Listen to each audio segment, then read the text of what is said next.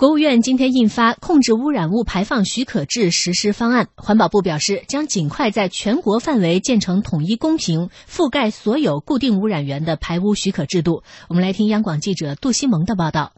所谓排污许可证，是指环保部门根据排污单位申请核发的准予其在生产经营过程中排放污染物的凭证，这也是国际通行的一项环境管理制度。从八十年代到现在。浙江、江苏、内蒙古、四川等二十五个省份先后不同程度地制定了本地排污许可相关法规。截至目前，全国发出的排污许可证达到二十四万个。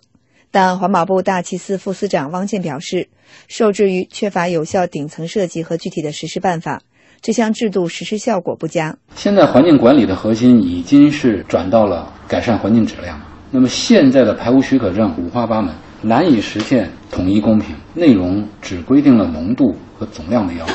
别的污染控制方面的规定不多。按照实施方案要求，今后排污许可制度要实现一站式、全生命周期的排污许可管理模式，企事业单位必须持证排污，多排放、多担责。汪建实施方案就提出了，企事业单位应当主动申领排污许可证，承诺按证排污，开展自行监测，要定期来公布许可证的执行情况，严格的依证监管是许可制有效实施的最关键的环节。实施方案就要求环保部门把对企事业单位排污行为的执法监管统一到排污许可证上，执法检查要核实企事业单位的排放数据。同时要把监管执法的时间、内容、结果和处罚决定记入排污许可证这个平台。下一步，环保部将尽快制定公布排污许可分类管理名录，并率先启动火电、造纸两个行业的排污许可确权工作。环保部部长陈吉宁此前明确，实施排污许可后，我国将继续完善总量指标的分配机制，地方环境质量将直接影响当地减排总量指标分配权重以及当地企业的排污许可证发放。汪建对此解释：排污许可制和总量控制的要求，我们叫整合总量控制要求。以后的企事业单位的总量控制其实就是排污许可制，因为我的排污许可证里面对于企业的排放总量是作为一个核心内容，作为一个许可内容来进行规范的。特别是对于那些不达标地区的这个总量控制的要求，我在许可证上进行载明。同时，我们。在制度衔接上，以后的排污收费，包括我们的环境统计、污染源监测，这些现在多套数据、数出多门这种现象，通过许可证一个证上面的数据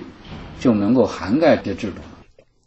今天人们对于这个环境的关注程度是越来越高啊，但是通过这个报道，我觉得也能够让大家补一补课。至少我也有这个感受。你看，回顾起来，从八十年代到现在发的这个排污许可证有二十四万张，够多的，但是效果不怎么样，这个也是挺意外的。污染依然越来越严重。对，这次呢要实行一个统一的排污许可制的制度，也就是说，你不能够随便想排污就能排污。嗯。但是这统一实行之后，能不能解决以往的问题？下一步该怎么办？这个肯定还是大家更关心的啊。呃，两位老师怎么看呢？啊，叶山老师。哎，这个许可证啊，你要排污先要许可。那么，如果你没有拿到许可，你排不排污呢？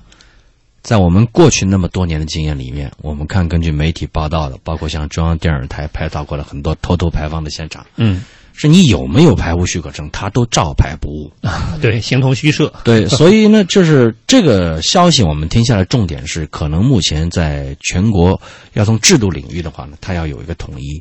但是这个报道里面也提到了，大家其实非常担心一点，就是你从操作层面到底还有哪些更加行之有效的办法？嗯。那么我们能够看到，就是你这些年随着技术的一些进步的话，呃，排污，尤其像偷排，你的确是越来越难了。经常是一偷排啊，就会被有关的这个监管部门发现。但是呢，尽管说这种被抓现行的概率高了，但是媒体的偷拍还是证明，就是这样的绝对数量，偷拍的绝对数量还是不少。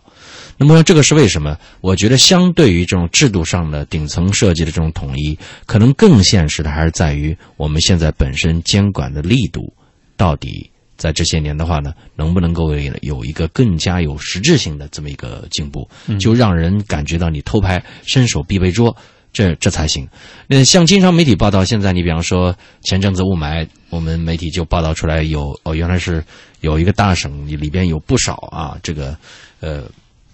污染企业偷排了，嗯是一个当中重要原因。那么受以这个天价的罚金。但现在罚成什么样，我们不知道。我们就假定他的确是最终落实到位，都罚了，这也是一个事后。那因为它造成这个污染已经有这么多地区人都给吸进去了，所以这个损失没有办法来弥补。所以我想呢，在呃，既然是在完善这种顶层呃价格的同时，我们一定要来设想一下，就到底我们执行层面还有哪些方法能够做得更加扎实，能够落到更加的这么一个细处的一个问题。嗯，你看，像前阵子我们看到一个报道，在有些钢铁厂和那个电厂，就是呃烧煤那种电厂，那它的当地的环保部门们为了知道就是你这个呃排放到底怎么样，在它那个烟囱和相关的一些锅炉上面呢，就设置一些传感器。这个后台数据呢是这个呃环保部门能看见的，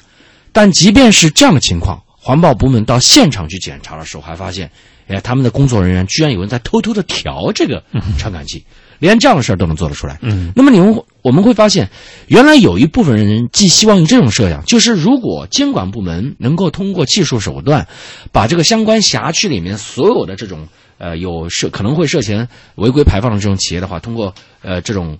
技术手段在后台统统能够看见，能不能够把它总体管起来有效呢？这似乎是种方法，但实际上你会发现这种方法还是不够。实际上是你是需要这种有整体的这种监管，呃，有集中的这种监管，但也更需要有一个基层博弈式的这种监管，嗯才可能会有效。嗯什么叫做基层博弈式监管？你经常会发现，发现一个企业偷偷在半夜三更排污的，不是我们环保局的监管人员，而是住在附近的村民。嗯因为他会被这种臭气熏得受不了，他会发现自己的井水不能用了。他们是最有生活这种感受的，但是这些人呢，往往在过去相当长的一段时间里面，你因为种种原因，尤其是因为一些法律规定上面的一些原因，你比方说环保官司非常难打，嗯对不对？那么你像今年很多这个检察机关也开始站出来啊，开始这个做一些环保方面的这种公益的官司。那么我把这种治理的方法就叫做一个你基层的博弈式治理。什么叫做博弈式治理？不是通过行政主管部门，我用通过传感器、通过技术手段来给你统一做的集中进行监控，我干脆就让你到下面去这个事后，